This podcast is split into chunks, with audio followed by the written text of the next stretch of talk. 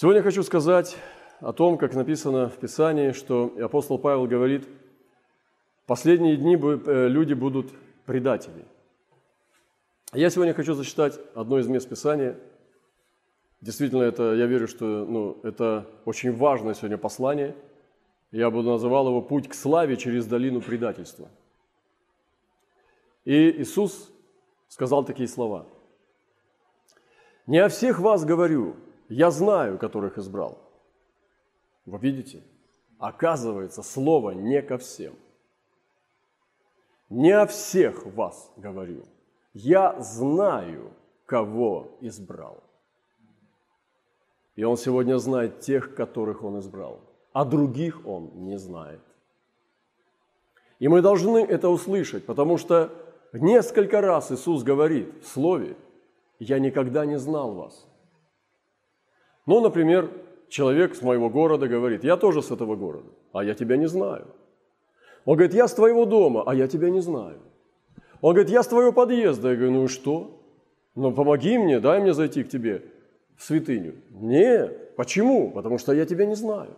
Но я же на твоих улицах, я же в твоем городе, я же в твоей церкви, а я тебя не знаю.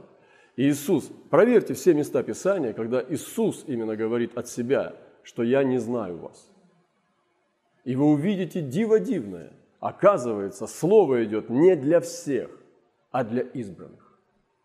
Вот почему мы сегодня нуждаемся в прямом разговоре, а не в косвенном. Мы хотим слышать слово Господа. Меня не интересует то слово, которое не спасает людей. Меня интересует то, чтобы я был в спасении, я и слушающие меня. А иначе мы все занимаемся самообманом. Ты можешь спросить, ну такая толпа может ошибаться. Я не знаю ничего про толпу. Мне толпу Господь не давал. Мне Господь дал Голговский крест, Божье Слово и Святой Дух, и верных Божьих, с которыми мы совершаем забег спасения. За толпу ответит тот, а другой, но не мы. Поэтому Господь сказал, не о всех вас говорю, я знаю, которых избрал. Но да сбудется Писание, едущий со мной хлеб поднял на меня пету свою – Теперь сказываю вам, прежде нежели то сбылось, дабы когда сбудется, вы поверили, что это я. Ученики должны узнать Мессию. И дальше он говорит, истинно, истинно говорю вам, принимающий того, кого я пошлю, меня принимает, а принимающий меня принимает пославшего меня. Сказав это, Иисус возмутился духом и засвидетельствовал и сказал, истинно, истинно говорю вам, что один из вас предаст меня. Тогда ученики озирались друг на друга, недоумевая, о ком он говорит. Один же из учеников его, который любил Иисус, возлежал в груди Иисуса. Ему Симон Петр сделал знак, чтобы спросил, кто это, о котором говорит. Он, припав к груди Иисуса, сказал ему, «Господи, кто это?» Иисус отвечал, «Тот, кому я, обмакнув кусок хлеба, подам». И, обмакнув кусок, подал Иуде Искариоту Симонову. И после всего куска вошел в него сатана – Тогда Иисус сказал ему, что делаешь, делай скорей. Но никто из возлежавших не понял, чему он это сказал ему. А как у Иуды был ящик, то некоторые думали, что Иисус говорит ему, купи, что нам нужно к празднику, или чтобы дал что-нибудь нищим. Братья и сестры, не носите церковный ящик с собой. Пастырь, никогда не занимайся этим, не носи церковный ящик. Опасное, очень опасно. Он, приняв кусок, тотчас вышел. А была ночь. Когда он вышел, Иисус сказал, «Ныне прославился Сын Человеческий, и Бог прославился в нем. Если Бог прославился в нем, то и Бог прославит его в себе, и вскоре прославит его». До этого места. Господь сказал, едущий со мной хлеб поднял на меня пету свою. Есть пророческое предназначение и предзнаменование – быть преданным учениками, быть преданным близким учеником. Я хочу сказать, Писание говорит, что последние дни люди будут предатели. Сегодня очень распространено это качество человека. Если через предательство человек поднялся в карьере, если он получил лучшую работу – или получил что-то, какие-то привилегии и преимущества, это предательство прославляется. Сегодня век предательства. И предательство ценится сегодня, оно славится. И поэтому почему апостол Павел сказал, что последние дни люди будут предатели? Потому что предательство станет очень распространенным явлением. И оно будет принято как нормальное. Конечно, есть предательства вопиющие, но есть косвенные предательства, которые очень трудно различить.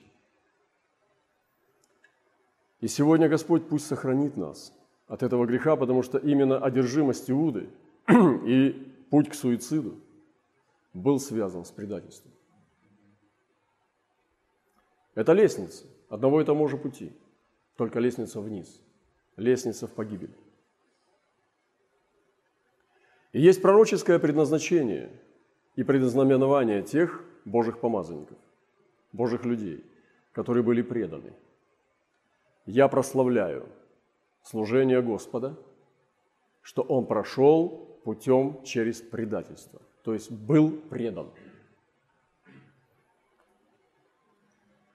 Дальше он сказал, что сказываю вам, прежде нежели сбилось, дабы когда сбудется, вы поверили, что это я. То есть ученики должны были узнать Мессию именно через исполнение слова о предательстве. О чем здесь говорит Господь? Что вы узнаете, что это я. Почему? Потому что сказано – что едущий со мной за столом поднял на меня пету. То есть вы должны узнать, что доказательство, что я Мессия, это то, что я буду предан. Представляете, какая слава? Но я радуюсь тому, что я действительно могу радоваться, что те, кто проходит через предательство, получают прославление. Поэтому вкушайте его, Поэтому славьте Бога за него. Если вас предали, значит вы идете путем славы. Это великая благодать, принадлежащая немногим, а избранным. Потому Господь здесь начинает вот эту главу, именно эти слова, отрывок, с прославления э, пути, и он начинает его с избранных. Теперь сказываю вам, прежде нежели сбылось, чтобы когда сбудется, вы поверили, что это я.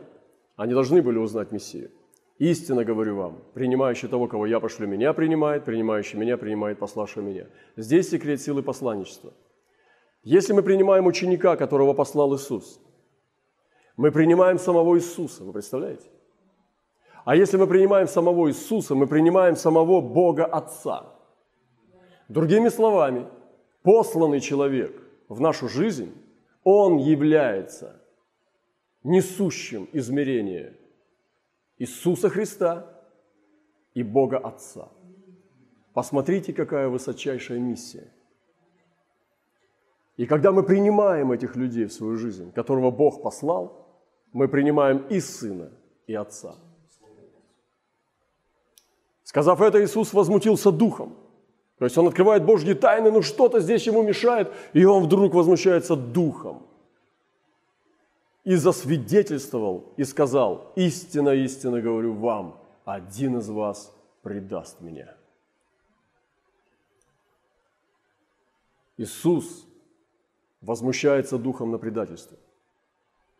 Иисус осуждает предательство. Иисус ненавидит предательство. Тогда ученики, озираясь кругом друг на друга, недоумевая, о ком он говорит, один же из учеников, который любил Иисус, возлежал у груди Иисуса. Ему Симон Петр сделал знак, чтобы спросил, кто это, о котором говорит. Он, припав к груди Иисуса, сказал, «Господи, кто это?» Ученики смотрели друг на друга. Кто же предатель? А смотреть надо на себя. И вот мы должны быть верными Господу и друг другу, братья и сестры. Иисус отвечал, «Тот, кому я, обмакнув кусок хлеба, подам, и обмакнув кусок, подал Иуде Симонову Искариоту. И после сего куска вошел в него сатана. Как это может быть? Как вечеря любви стало открытием двери для входа сатаны в человека. Как хлеб жизни, который дает человеку силу и жизнь, мог стать коридором, по которому сатана вошел в человека? Вот такой Иисус. Потому что Он обнаруживатель.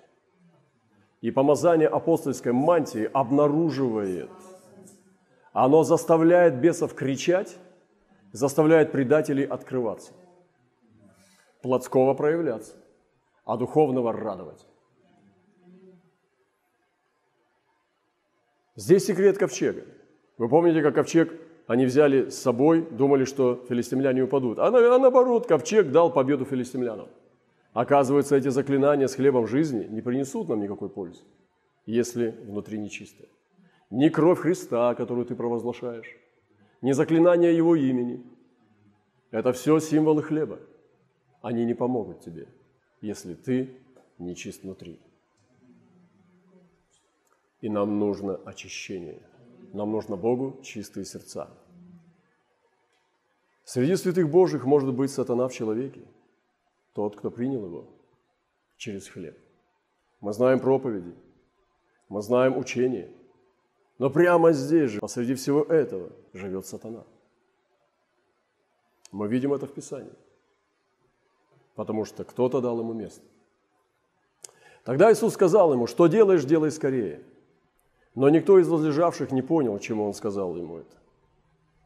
Как у Иуда был ящик, то некоторые думали, что Иисус говорит ему, купи, что нам нужно к празднику, и что-нибудь дал нищим.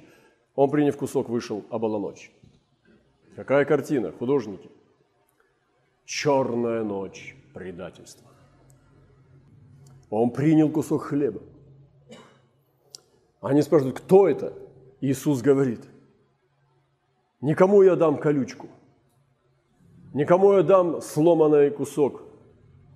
Никому я дам надкушенное яблоко.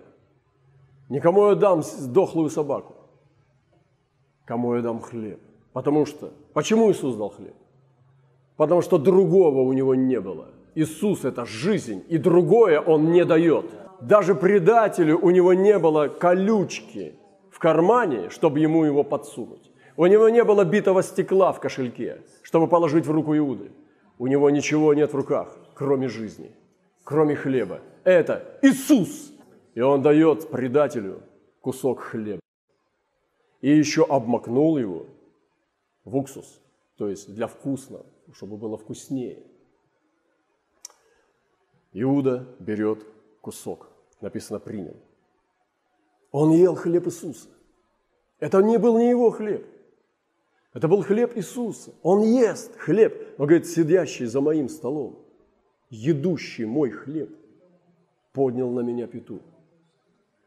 Он берет хлеб Иисуса, ест его, смотрит на него, переглядывается с учениками. Иисус говорит ему, поворачивается и говорит ему, что делаешь? Делай скорее. Иуда встает с куском, взяв кусок, написано – тотчас, приняв кусок, тотчас вышел, а была ночь. И вот мы видим Иуду. В черную ночь предательства он идет на дороге, по дороге предательства с куском хлеба Иисуса. С куском хлеба, братья и сестры. Картина потрясающая, страшная, потрясающей силы. Предатель ночью идет путем смерти с куском хлеба Иисуса. Видите, кусок хлеба его не повернул назад, кусок хлеба ему не помог, кусок хлеба не помог ему, не послал ему мысль к его совести. Это бесполезно, потому что наша вера не заклинание, это решение. Это решение сердца каждый раз, когда ты выбираешь крест. Это не волшебство, это твое же решение, это твой выбор. Каждый раз твой выбор. Вы, кто борется с грехом. Нет никакого волшебства. Не будет так, что тебе не захочется снова грешить. Но ты должен быть сильным, чтобы принять решение в сторону Христа. И те, которые ждут волшебства, что произойдет какое-то чудо и волшебство, и тебе не захочется больше грешить, тебе надо дождаться 85 лет. Но в 85 лет начинаются новые грехи. И написано, говори старцам, чтобы и старицам, чтобы были целомудренные. Оказывается, и бабушки, и дедушки страдают тоже той же самой похотью, которая есть в молодежи. Поэтому сегодня нам нужно умирать для греха, а не чувствовать, ждать волшебства, что тебе не захочется грешить снова. И здесь Иуда не поймал волшебство с хлебушком. Знаете, почему он взял этот хлеб? Он думал, что это будет хороший талисман в кармане. Если Иисус Господь, значит, Он ему поможет не пойти в ад. И Он положил эту Божью бижутерию себе в карман на всякий случай. Да, выброси его, потому что Иисуса там нет. Это ничего не значит, потому что сегодня в Новом Завете мы свободны от фетишей, от идолов.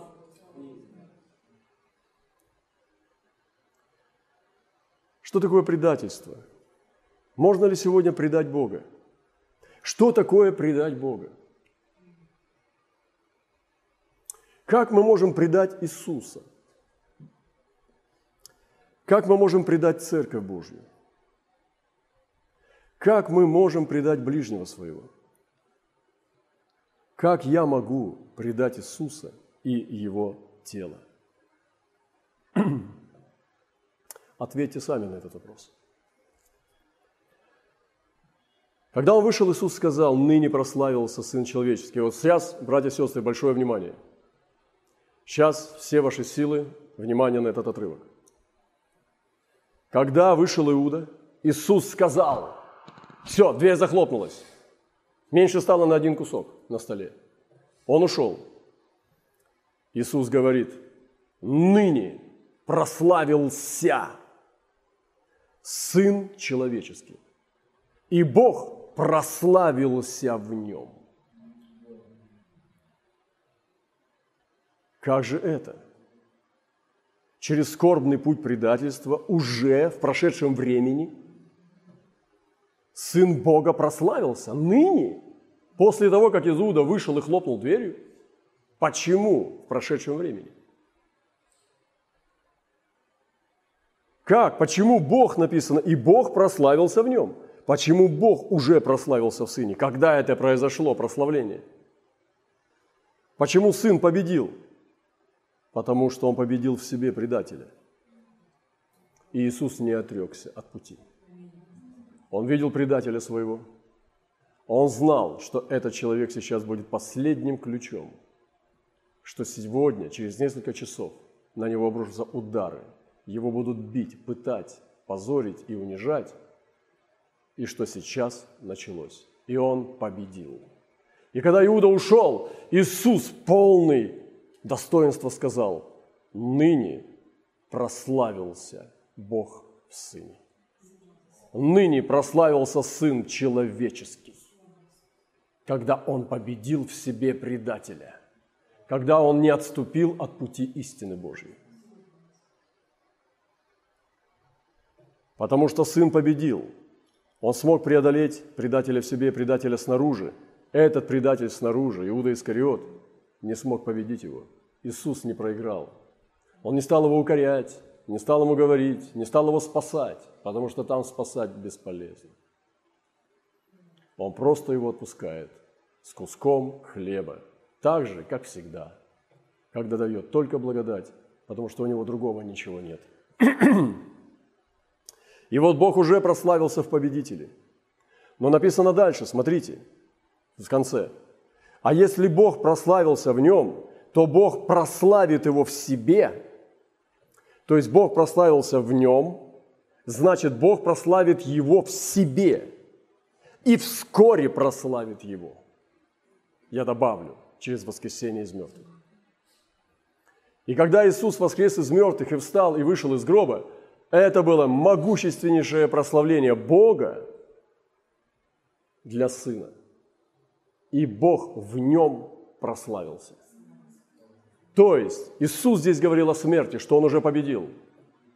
И Он сказал о будущем, что Бог прославит Его вскоре через то, что Он воскресит Его из мертвых. Это открытое слово. Причем слово Иисуса Христа о предателе и о том, как Он победил мир – я хочу дать вам, Бог вскоре прославит того, кто победил предателя. Победите двух предателей, и Бог прославит вас. Первого предателя в себе и второго предателя, тех, кто вас предал. И в заключение скажу, исповедание и исповедь грехов – это ключ к исцелению от предательства. Сегодня мы с братом рассуждали об, об исповедании. Вы знаете, он заметил интересно, как священник опытный. Он сказал, люди, все те, которые предали, которые стали врагами Бога и Церкви, это люди, которые никогда не исповедовались.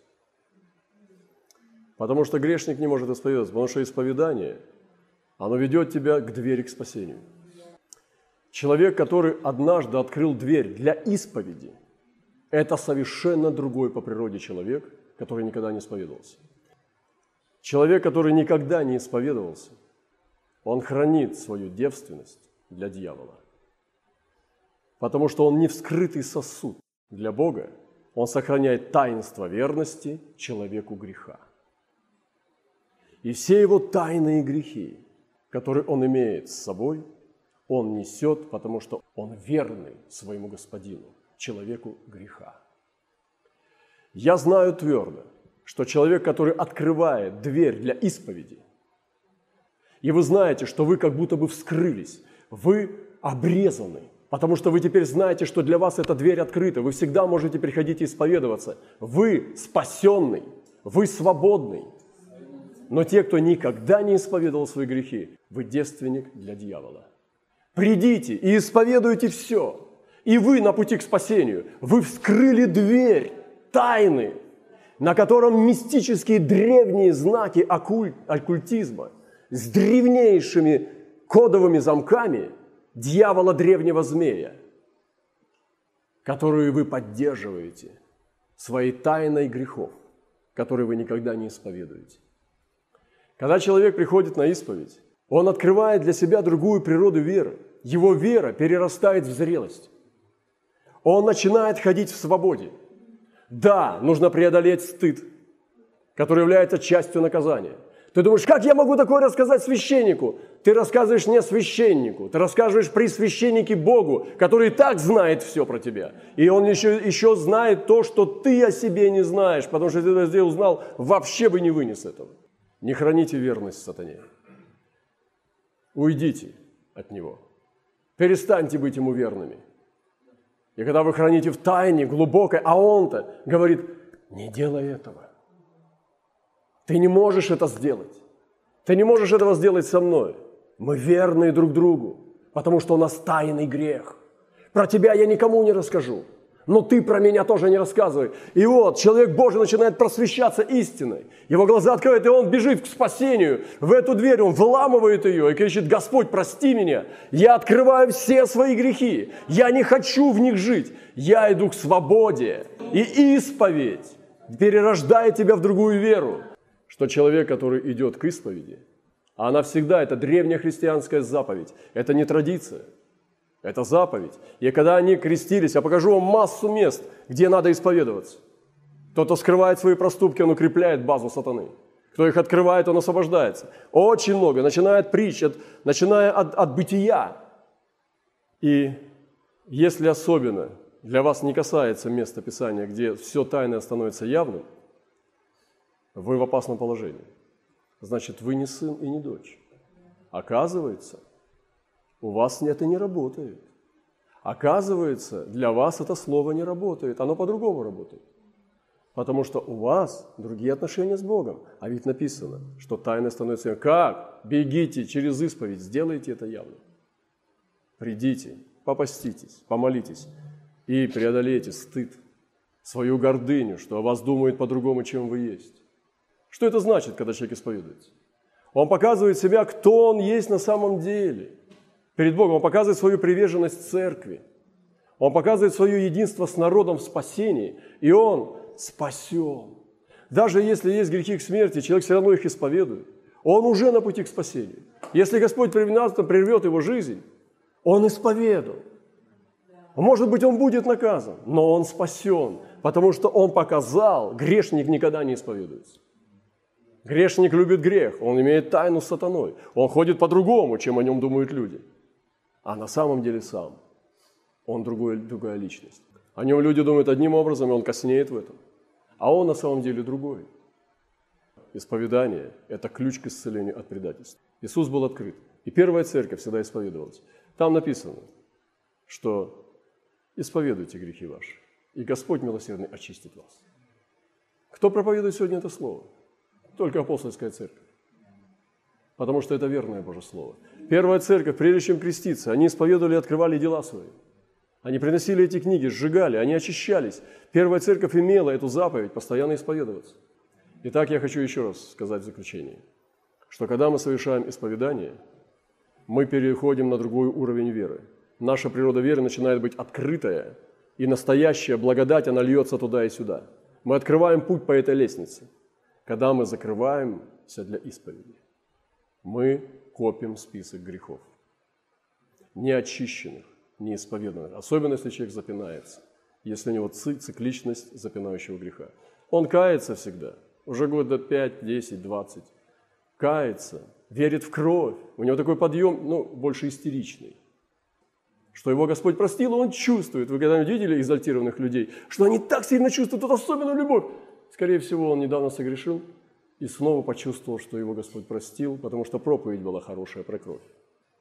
Человек, который в Боге ходит, он ровный, он не истерика. Это человек сильный и ровный, потому что он знает, куда он идет. Поэтому откройтесь для исповеди, особенно пастыря. Идите к священникам. Иисус Господь.